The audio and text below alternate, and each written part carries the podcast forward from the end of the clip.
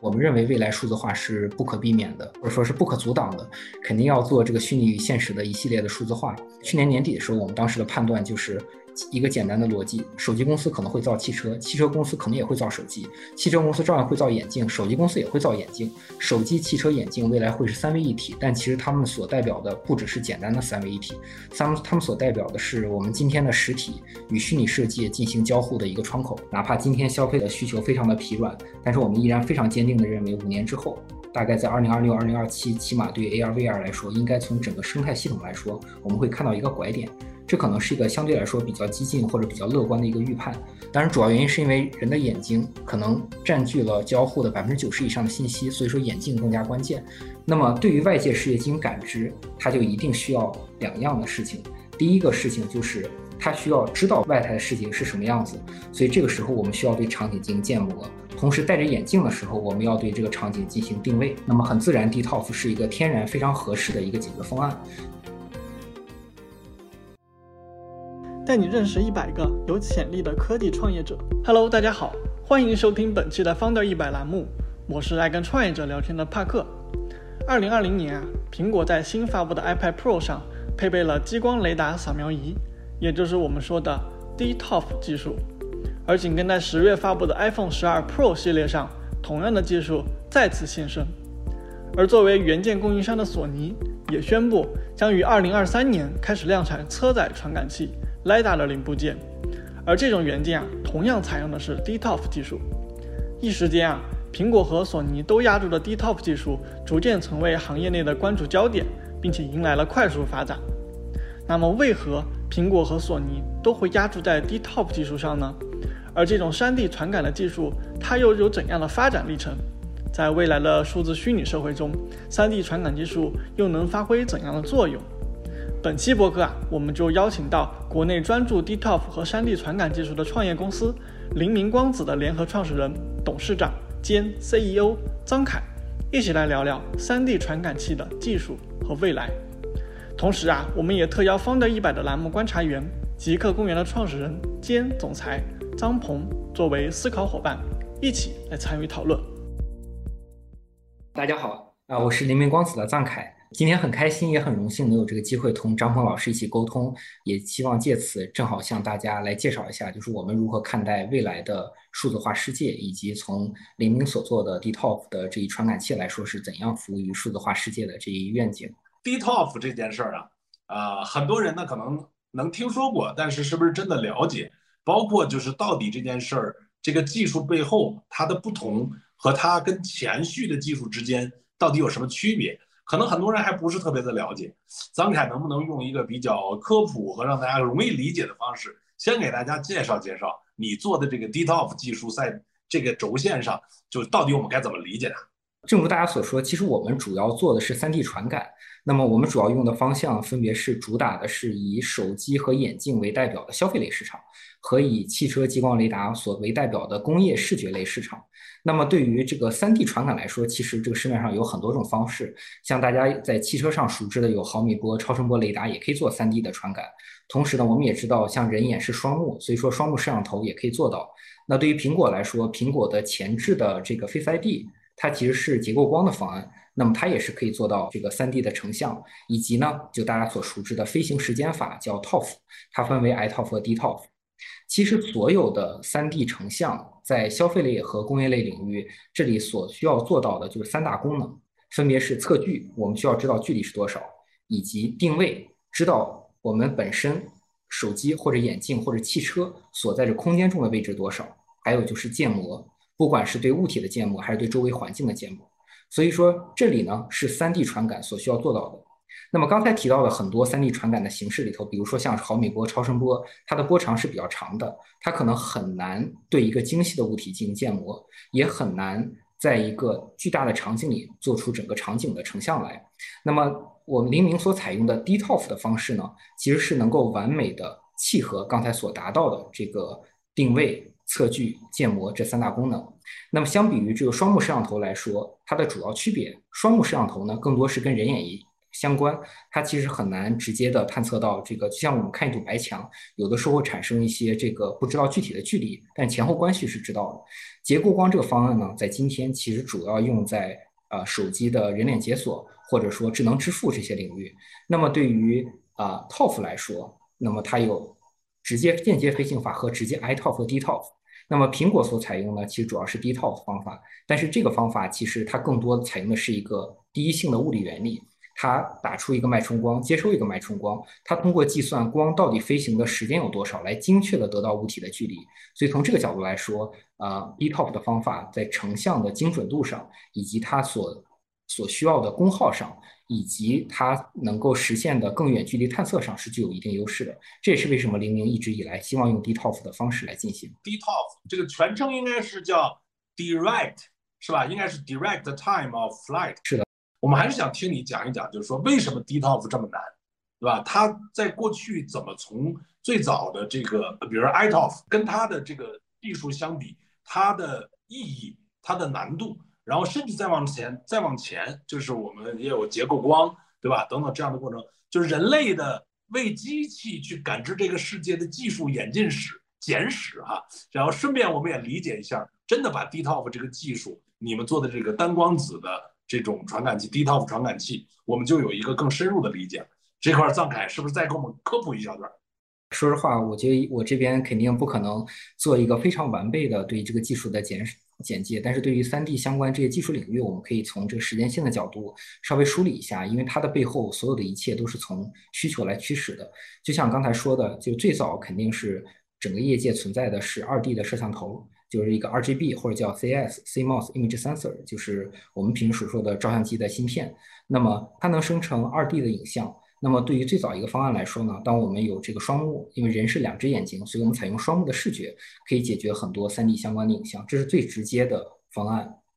这也是在最开始很多时候就大家所逐渐采用的方案。但这种方案有很多问题，比如说它在它是一个被动光的方案，那么当场景比较黑的时候，可能就看不大清楚。于是呢，很自然的就大家会引入一些光源，那么来把场景照亮。这时候引入了光源照亮场景之后，这时候突然发现，其实如果在里头引入一些结构的光源，就这个光源是呈结构化照在整个场景的。那么当这个场景中有物体，这些结构会发生改变。我们针对这些结构，可以对这个具体的场景做一些解析，从而可以帮助更准确的。得到这个场景的深度信息，于是结构光就应运而生了。那么再之后，大家发现说，其实对于这个飞行时间法，因为我们平时一张啊照相机，它是说有个快门的时间，那么我们相当于接收的是被动光的光学的时间，把这些光学的信号是作为这个灰度值存储下来。但是这个时候呢，既然都有了结结构光，结构光是要有主动光源的，那这时候如果这个主动光源打出的是个连续的光波。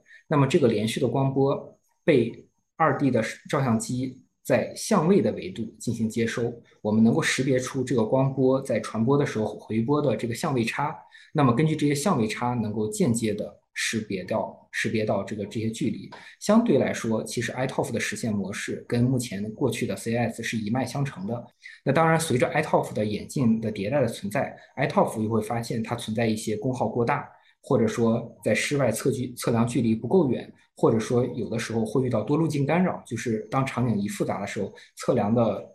结果不一定特别准确。比如说周围有一些物体，高反射率的物体，或者地上有一滩水，它测量的深度值就发生变化了。那么这个时候就自然而然引入了 DTOF。那对于 DTOF 来说，它是采用单单个脉冲，每个脉冲发射，每个脉冲接收。那自然对于时间上的精准度的要求卡控的是非常严的，它要求我们的电路的精准度要做到皮秒级，甚至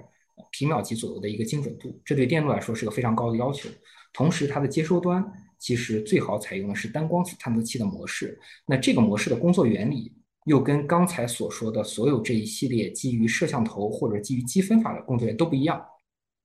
这也是为什么当时看到一四年的诺贝尔的那篇获奖文章之后，给我们产生了很大的启发。虽然它用的是个叫 EMCCD，就是 Electron Multiplication CCD 的技术，但它本质采用的是单光子的 TCS-PC 的方案。而是这个 TCS-PC 的方案，虽然说带来了非常多的数据的冗余，但它让整个场景评测的非常准确。未来技术需要突破的方向，其实跟张凯刚才你说到了很重要一点啊，就为什么要让机器的视觉、3D 的传感？要往前演进，因为有三个核心的目标，对吧？第一个呢，实际上它是要知道距离，对对，然后知道距离呢，我就能够就是还需要知道我在场景里的相对位置，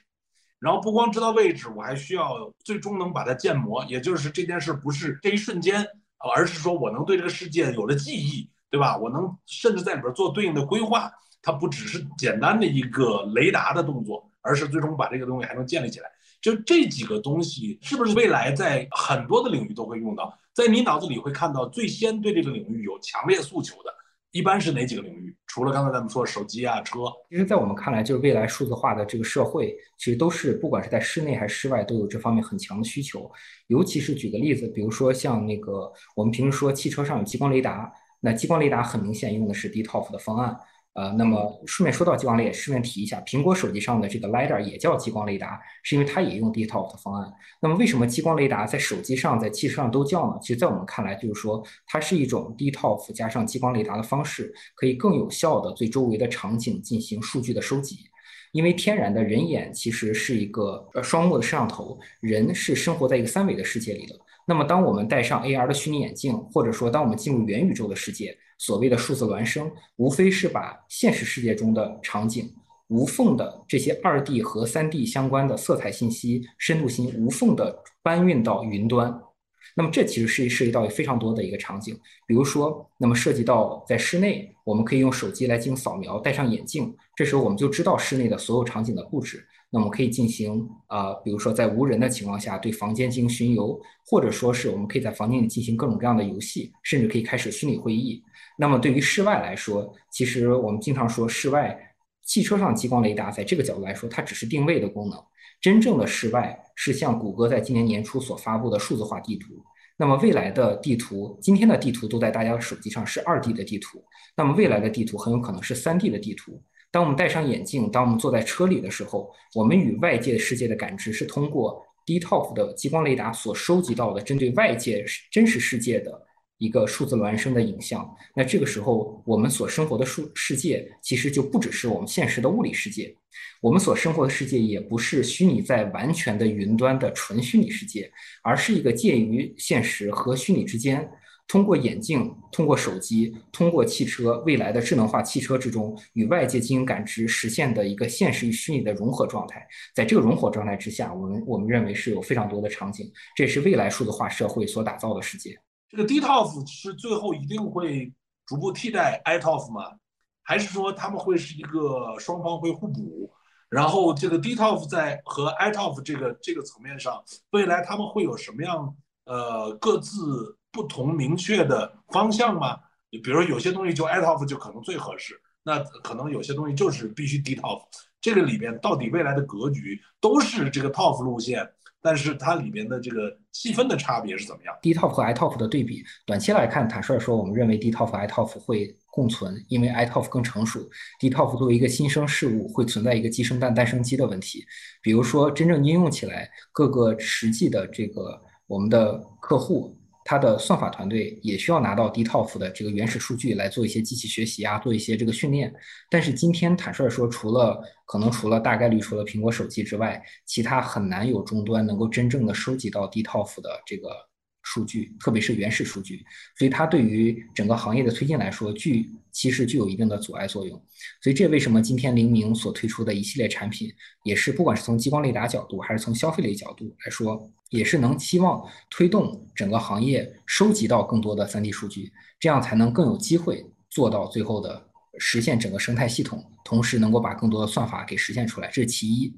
然后其二呢，就是如果我们从未来的发展来看，当 DToF 的像素做的越来越跟 iToF 处在同一个量级的时候，我们相信 DToF 在非常多的领域能够取代 iToF，但是不是所有。原因在于 iToF 确实在成本上，虽然说它在性能上可能当大家像素都做一样大的时候，DToF 采用 3D 堆叠的方案效果要更好，但是天然的成本肯定是略高于 iToF 的。那么，iToF 在一些对使用场景要求不高的场景下，依然还是具有一定的使用量，这是我们目前的一个判断。另外一点就是，iToF 今天成熟了，其实随着时间的迭代，我相信就是 iToF 也会稳定的在这个业界存存在下去。但是另外一点就是，iToF 也已经成熟了，但在现在依然没有有太强的 killer app，也从另外一个角度印证了 iToF 的使用某种程度是受限的。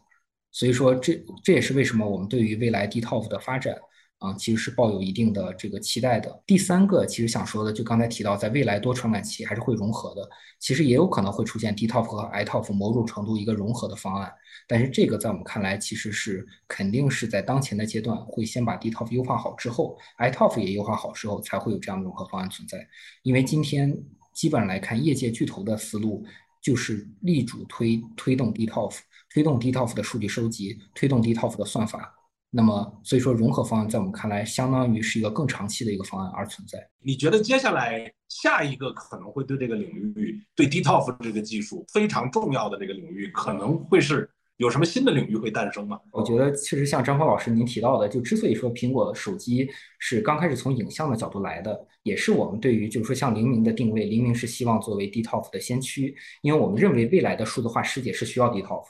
但是这个世界今年还没有到来。所以很多时候我们在公司内部，大家在分析问题的都会说，现在我们的状态是什么样子？我们未来的理想化世界是什么状态？以及我们怎样一步步从现代世界走向理想化的世界？那对于苹果来说，未来的世界是要用 DTOF 来做室内的建模和室外的建模的。那这时候，但是毕竟这那时候的世界还没有还没有到来，所以说我们首先第一步是需要让更多的终端装上 DTOF 的传感器。于是的，苹果的手机的高端。它的 Pro 和 Pro Plus 这两款系列加载了 DTOF 的传感器。那么，但是在这个时候，如果说只是朝向未来的这个目标，那肯定整个生态系统，甭管说是数据收集，还是说算法，还是说软件都不成熟。所以，苹果的思路就是基于现有的需求，那么这个时候用 DTOF 可以实现多点对焦，可以实现剧场模式，可以实现夜间成像更好的拍照效果。那第一步满足大家的需求，但同时它开启了更大的一个未来。这也是为什么我们其实整个分析。啊，当然是，其实不只是我们的原因啊，更多是我们对于巨头的一个思路的回来的一个拆解。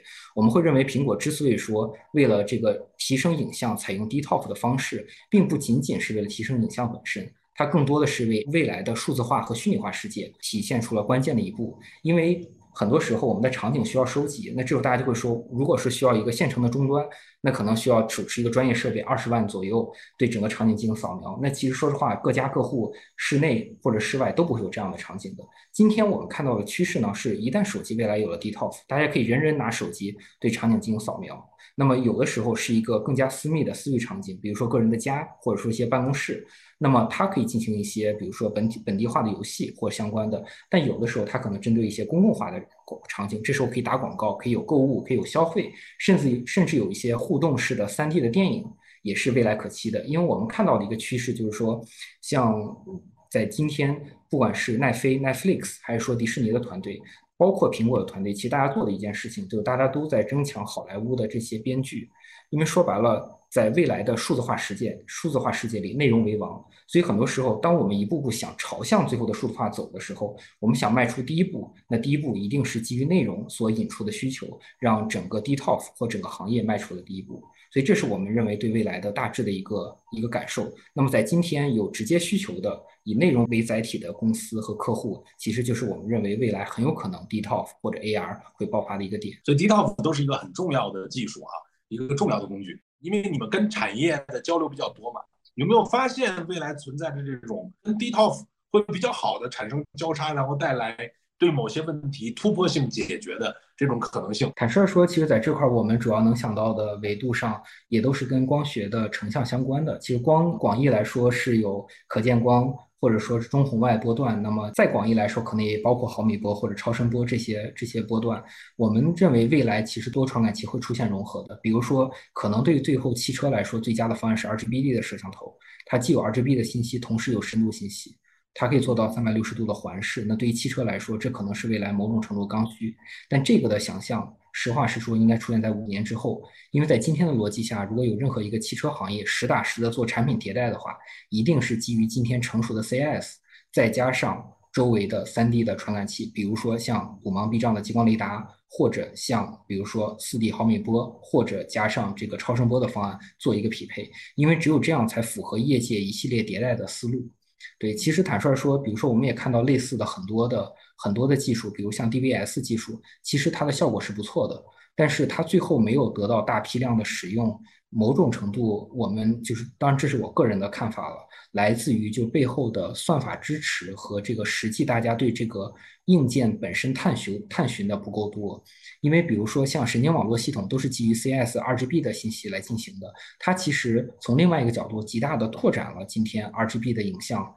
包括在全球范围内的这个普及。那么，因为它的算法足够强大，所以但凡采用这一个标准的传感器，都可以得到非常多的这个支持。那么，对于 DVS 这个技术来说，如果说有更加强大的算法库，全球的开发者都在为此而服务好，我相信它的应用不会像现在的处在现在的这样的一个状态。对，但是这个角度来说，其实在未来多传感器融合是势不可挡的，也可能未来比如像 DVS、SPAD，或者说像像 DTOF 或者 DTOF、iTOF。或者说跟一些其他的方案，大家会某种程度融合，这个是很有可能会出现的情况，甚至跟 CS 聊一聊，就是你创业这件事儿最早的起点啊，就是你看这个本来在国外好好的做着研究，然后后来就是前几年吧，就突然就下决心决定要做这件事儿，而且要挑战的又是一个呃很难的事儿，因为我们知道在业界现在就是苹果开始这个坚定的站在 DTOF 的这个路线上，包括索尼。也已经两大巨头都站过来了，而你创业的刚开始的时候，好像他们还没有，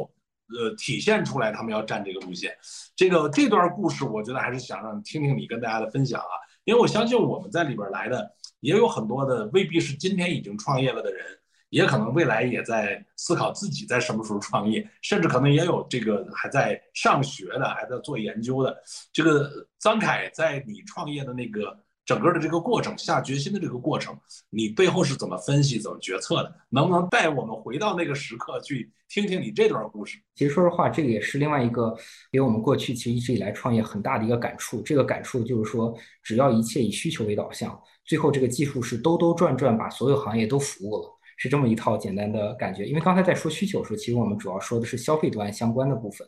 其实另外一个 D top 大的刚需是今天大家都看到的激光雷达。尤其是用在电动车上的激光雷达，而对于当时我们刚开始创业的时候，其实最开始的思路就是朝向做汽车上激光雷达接收端的。它的来源如果再往前走的话，其实有的时候来自于这个医学的领域，因为当时就像张峰老师您提到的，就是在一四年的时候，啊，斯坦福的 W. E. Mona 老师拿了诺贝尔奖。它的原因是因为在零六年的时候，与其他两位大学的教授一起发了，也就是合发了几篇文章。这几篇文章是做出了超高分辨率的荧光显示显微镜，叫 High Resolved，啊，Fluorescence Microscopy 的技术。这个技术它帮助我们实现了，比如说今天很多癌症大分子治疗的时候，这些药物的研发，它需要对这个大的分子集团具体的形状能够进行精细化的调整。但这篇文章其实发布发表完之后，当时用的这个器件叫 EMCCD，它这个器件非常贵，当时的价格在一四年差不多可能是一万美元一片一个探测器这样一个状态。但其实，在那时候做研究的时候，就考虑到其实本质它是跟单光子探测器，就是今天我们做的 DTOF SPAD 加 DTOF 方案是一样的。所以说白了，如果能把这个方案用 CMOS 兼容的方式，就像生产 CPU 一样生产出来。那么其实现在的一万块钱一颗的芯片，可能以后就会变成十美元一样的芯片。这是在一四年的时候，当时我跟呃实验室的导师，包括实验室同学，大家一起讨论所思考的内容。那当然在当时在思考今天的看法的话，会觉得这个想法非常的疯狂。但当时我们也意识到行业很多发生的这个流程，比如说像 WLO Wafer Level Optics，这些都是站在每一个我们的代工厂、我们的合作方的角度，实打实的需要推进的方向。所以当时在这样的情况下，我们看到了这样的一个未来。那另外一方面就是后来我们把探测器做出来之后，又跟斯坦福的 Gordon Westin 老师一起，按照零六年的那篇 Science 的文章的算法，一起又发了一篇，就是采用单光子探测器加 DTOF 方案一篇新的算法文章，就发在了 Nature 的主刊上。所以说白了，就是可以说同一套技术，或者说同一套精髓的内核，但是它不管是在医疗上，还是说当时我们发发表在用来做这个弱光成像，或者说做一些这个绕障成像一些相关的。啊，比如消防类的这种救援类使用的应用里头，它都是同样的内核，只是说这里的一切都来自于需求的驱动。所以说，当时发了这篇文章之后，我们得到了很多，比如说当时的车厂和一些这个投资人的认可。因为文章发表之后，会有一些这个通讯作者，所以作为通讯作者会收到一些邮件。那当时大家讨论最多的就是激光雷达，这大概在一七年、一八年的时候，算是投资界的一个小高潮。所以当时我们看好的也是说，未来 DTOF。加单光子探测器这个技术会成为激光雷达接收端。这其实是最开始我们啊整个团队开始创业的一个初衷，因为它相当于完成了一个小的闭环，有一个小的成就得到业界的认可，于是我们朝向更大的这个需求角度来进行。所以说，在这一点呢，也是一直以来就是说，呃，我们对这个领域最大的一个看法，就需求为导向。然后真正核心只要有强的需求，我们相信合作方包括这些技术都会相关的相应的准备好。一路讲下来哈，就是在这个三 D 传感这个层面上不断进阶、不断优化技术，在里面越来越追求第一性原理往前去推。那你又要站在这么一个浪尖儿，只是这么几个年轻人，然后要去做一个如此高技术壁垒的事儿，这个决策当时是。怎么怎么做出来？怎么实现的？当然，我觉得更更准确的可以说，我们是有一群，说实话，有在这个技术领域有类似信仰的人。就是其实很多时候，我们一直以来做创业，大家都说。做的最多的像是一个传教士，是 missionary。原因是因为我们都相信 DTOF 可以在消费类上使用，相信 DTOF 可以在汽车上使用，然后不停的、持续不断的朝这个地方的演进。所以这也是为什么，就当行业可能还没有准备好的时候，我们作为创业公司肯定要做更有风险的事情，因为风险永远跟收益成正比，才能真正让公司活到今天。但另外一个维度来说，就是当我们在做这些事情的时候，其实还是那句话，我们一切都是以需求为导向，由需求来反推回来合作方。因为虽然现在的世界是现在的世界，未来的理想世界有我们的假想，但是我们会跟我们所有的客户和合作方一起去谈。如果说真的有这样一款产品，那么大家是不是感兴趣？以及就是说，那这是如果真的是在未来的世界，大家是感兴趣的，那么这款产品是有它自己的价值的。那么以及刚才也说了，是如何从现在一步步走到未来的世界。如果就是天马行空，一次说这是我们十年之后的世界，我们就要做这个产品。我相信从真正的产业化的角度来说，真正做产品运营公司角度来说是很难生存下去的。它真正的逻辑是这一个技术，在远期在远端有它的未来，数字化世界的未来，它是数字化世界的慧眼，它能收集到三 D 信息，能用在手机，能用在眼镜，能用在汽车上，它在这个维度上是三位一体的。那么在近端，我们能一步步的看到这个需求被一步步的验证。比如说最最简单的 DTOF 的需求，可以在苹果手机上帮助苹果手机在夜间拍摄对焦对得更好。以及下一步，我们看到可能未来我们需要一些直播，那我们的直播今天是二 D 的，一旦有三 D 的直播场景出现的话，那可能意味着一个更好的机会。也可能在下一步的未来，今天我们说我们大家需要有数字孪生，我们要对场景做一些建模。那可能在一些消费类的家居类领域，其实当我们把整个场景做一些自然而然的建模之后，能够极大的推动，比如说广告的营销，甚至比如说像小红书很多高端餐饮、大众点评、抖音、快手这些公司，可能他们的营销手段是希望除了二 D 的展示之外，要有三 D 的信息。这些都是一步一步，在每一步都能够实现。产品的落地，实现一定的营收产生，然后走向那个我们认为可以实现的未来，其实是在这个过程之中不停的进行这个迭代的循环。然后，所以说对于整个团队来说，我们持续做的事情就是可以说持续的在畅想未来，但是我们坚定畅想的未来是值得的，所以我们才会做在整个行业可能还没有做很巨量投入的时候，作为创业公司承担这部分风险，投入这方面的研发。那当真正风口来的时候，黎明作为一家小公司才会有机会承接这样的机会，否则的话，这些机会一定都会交给大公司的。就是现在确实有不少在这个领域里边的创业公司。那你觉得未来这里边是会有很残酷的竞争、很激烈、很卷的竞争呢，还是说本质上可能大家都会有不同的方向落位？它有可能会是个什么样的状况呢？黎明自己要把握的，因为你们肯定要讲嘛，我的技术那个最核心的壁垒会在什么东西上？顺便也把这个讲一讲，让我们有一个更深入的了解。这个问题其实某种程度来说，我觉得这对业界来说是一个好事。有更多的 DTOF 的公司加入，表示需求是存在的，因为大家都希望能够从这个需求里头得到相应的商业上，或者说通过运作公司得到一定的收益。只有需求在，才会有更多公司的加入。那么在今天的情况，坦率说，我们认为某种程度跟过去，比如说像我们说的终端手机，乃至今天的汽车、电动车是一样的场景。在这样的场景下，其实对于 DTOF 来说，整个市场存在一个成长期和一个淘汰和一个淘汰赛的阶段。那么，比如说以电动车为例，往往大家会说百分之五十的渗透率，在百电动车到达目前国产车百分之五十之前，全部都是这个入场参赛，看大家能不能赶上。一旦超过百分之五十，就开始了残酷的淘汰赛。我们相信所有行业都是遵循类似的发展规律，对 DTOF 来说也是一样的。因为从未来的数字化世界的角度来说，手机、眼镜、汽车。当然，汽车激光雷达主要是定位，汽车也需要有对周围的 3D 世界进行建模的能力。就比如说像苹果呃，或或者像谷歌所推出的这种通过这个 2D 的图像拼接，采用这个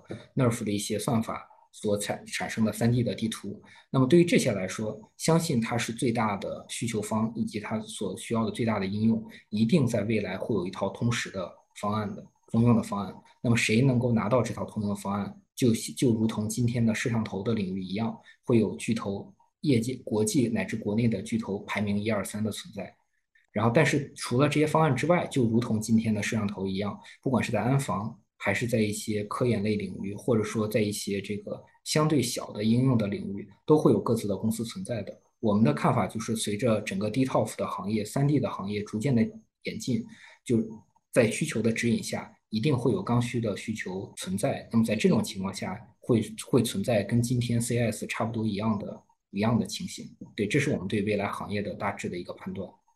对，但这也是另外一个角度来说明了，就是其实我们对于 DTOF 所代表的 3D 摄像、3D 传感是有信心的。就是我们的看法是，啊，未来但凡可能是有 2D 摄像头的地方，其实都会有 3D 的传感存在。只是它的方案可能是一个单点，也可能是个小面阵，也可能是大面阵，也可能是 3D 和 2D 逐渐融融为一体了，这都有可能。那这个技术的迭代，就看接下来工程化的思路。DTOF 在 VR、AR 领域的爆发。时间节点会怎么样？因为你们同时也在消费这个领域在看嘛，我我都怀疑可能应该有这方面的公司跟你们有比较多的接触，能不能从这儿有一个预言啊？就是在这个领域，你因为之前罗永浩老师啊预言过五年一定会在这领域有新的变化，所以想从你的侧面啊看一看 VR AR 领域未来五年是不是会有一些能力上的核心的突破和爆发呢？这也是为什么，其实呃，可以说这个业界的需求非常的疲软，但是我们依然非常坚定的认为，五年之后，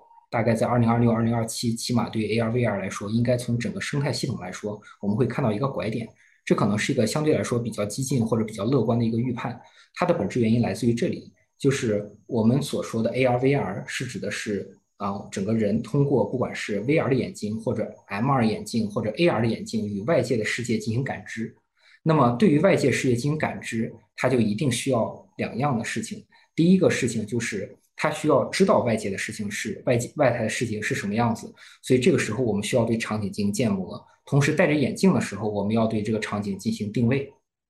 那么很自然，DTOF 是一个天然非常合适的一个解决方案。虽然说在今天可能也有很多替代的方案，比如说双目，比如说一些近距离的时候我们采用的结构光，甚至说单目摄像头，某种程度也可以满足非常多的要求。但是我们相信，随着行业的迭代，DTOF 自身的独有特性会显示出来，因为它所依加载的是对一个场景的建模和定位深度的判断。那同时，当我们在做 AR 时候，我们肯定也希望感知到虚拟的 3D 物体。那这个时候就涉及到对物体的一个建模和定位的逻辑，这时候也是 DTOF 同样能够实现的一个逻辑。只是呢，就是我们对于未来的行业的判断，就是其实到最后大家所实现的这个功能都会殊途同归。DTOF、iTOF 甚至结构光、双目，或者甚至毫米波或者超声波诸多方案，有可能会出现一个融合方案。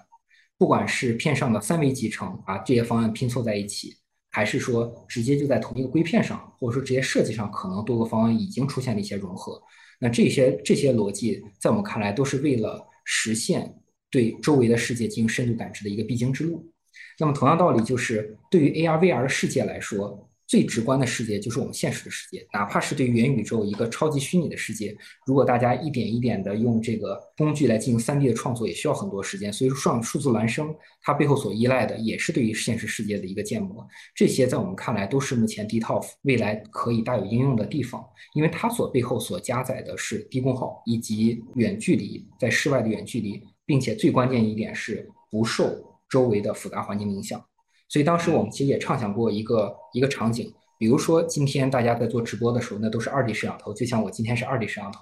那么以后有可能大家戴上眼镜也会看到一个人做直播，但是当戴着眼镜从不同角度去看的时候，你可以会看到一个更加真实的人体。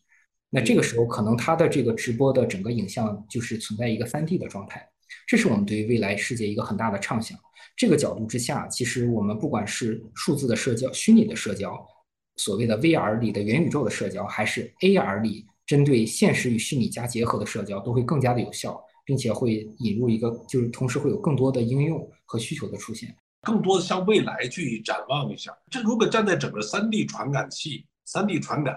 这条线上看未来的趋势，刚才其实已经聊到了一部分，说哎，未来的融合可能是一个趋势之一，对吧？就是你从你的角度来去看，还有哪些趋势啊？包括 DTOF 它这这个自己的接下来的发展，它所落地的领域啊，它的技术的演进呐，对吧？然后它等等这方面有什么是你心中已经看清楚或者你比较相信的东西？我接下来要说的一个观点，其实说说实话，在去年的呃年底的时候那一次就是对外的一次讲座里也也已经提到了一部分，就是我们认为未来数字化是不可避免的，就或者说是不可阻挡的，肯定要做这个虚拟与现实的一系列的数字化。那么在这个逻辑之下，呃。接下来，对于云管端这三大循环、这三大组成部分是个非常关键的逻辑。其中就是，呃，云端我们会把所有的三 D 信息某种程度存储在云端，当然可能是私有云，可能是公用云。管道今天有五 G，同时我们有各种各样越来越快的，比如 Bluetooth 更新一代的传输方案，甚至会有一些 UWB，这都是有可能传出现的。所谓存在的管道方案。那么端对于端来说，今天我们通过这个端。来把虚拟世界和现实世界结合在一起，那么它所对应的就是手机、眼镜和汽车，当然也包括，比如说包括耳机，包括一些 haptic，包括一些触感的配件，但这些在我们看来都是端。所以对于未来数字化世界，我们与真正的虚拟世界进行对接的时候，都是通过端来对接的。但是这些信息是通过管道向云端来传送的。一方面，所以这个是我们看到的一个未来，但另外一方面，实打实的我们看到云端的一系列的场景。就是因为今天有很多五 G 的机台，但是现实角来说，作为个人消费者，如果不是因为四 G 到五 G 某种程度存在着希望大家升级的话，其实四 G 的使用在保证网速的条件下，因为当然今天主要是我们的理解是。光纤的带宽是被恒定了，所以说如果有更多波到五 G，那么天自然对四 G 来说相当于降速了。但是就是说，如果四 G 的速度能保持恒定不变的话，其实对于个人消费者来说，可能五 G 在这个角度下不一定是个特别强的刚需。大家用四 G 照常还是可以上网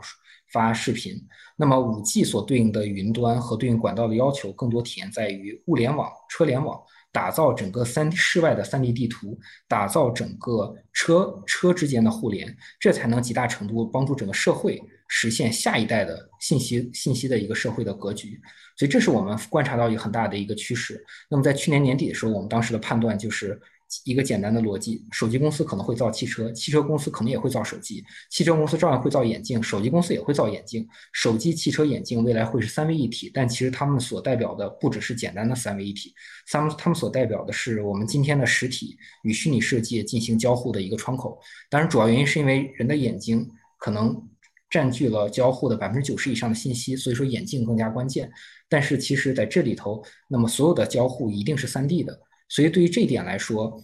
，DTOF 在眼镜上、在手机上和在汽车上的交互，是我们认为就是这个行业发展的一个必然。那么，只是说对于 DTOF 来说，哪怕对于汽车，可以说今天汽车的激光雷达只是做定位的作用，那么未来汽车上的激光雷达可能也要做扫描的作用。所以，这为什么就是我们看法就是未来对于二 D 地图的争夺会逐渐由二 D 地图向三 D 地图的争夺转变。谁可能任何一个厂商，它更能达到三 D 的信息，才不管对于它的直播，还是对于它的广告带货，还是对于它的宣传，或者说游戏娱乐啊，乃至说接下来的这个安排大家做私人个人助手，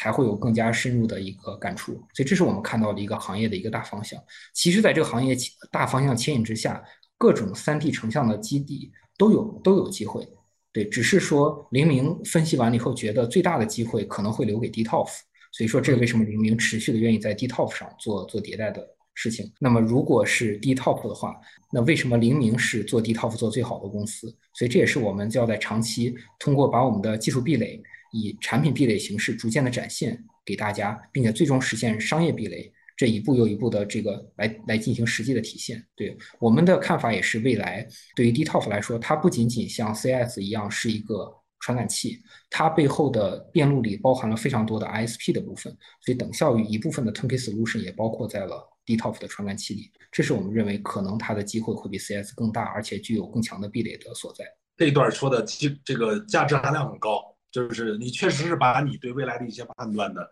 逻辑都今天分享给我们了，这个我也蛮认同的。就算今天大家说的东西其实都跟元宇宙这个大概念下的技术前进路径很相关，但是如果我们一谈元宇宙就恢宏的变成是某个东西迅速几年就风靡世界，我觉得那反而真的不是元宇宙。真正的元宇宙可能是一个足够长的一个进程，这个进度条是一个像素一个像素的填满的，那就意味着在一个一个的领域里边，它逐渐的运用了这种数字孪生的技术，运用了这种呃数据在两个世界完全的通联。那这几个要解决的问题就是一个像素一个像素去解决。这个我跟张凯的观点是很一致的。所以今天到这儿呢，我觉得也要特别感谢张凯啊，这个花拿时间出来跟我们一起分享，我相信大家都会有所收获。好啦，这就是本期播客的全部内容啦，也欢迎大家在评论区留言，分享你对我们内容的看法。当然啊，也非常期待你能把我们的播客分享给身边的朋友们。在这里啊，我们会跟早期科技创业者们深度的聊天，记录他们的思考洞察。也许啊，他们的常识就是你的前沿。最后啊，也欢迎大家关注我们的视频号 Founder Park，每周我们也会邀请创业者与观众来实时交流和分享。最后啊，再次感谢大家的聆听，我们下期播客再见。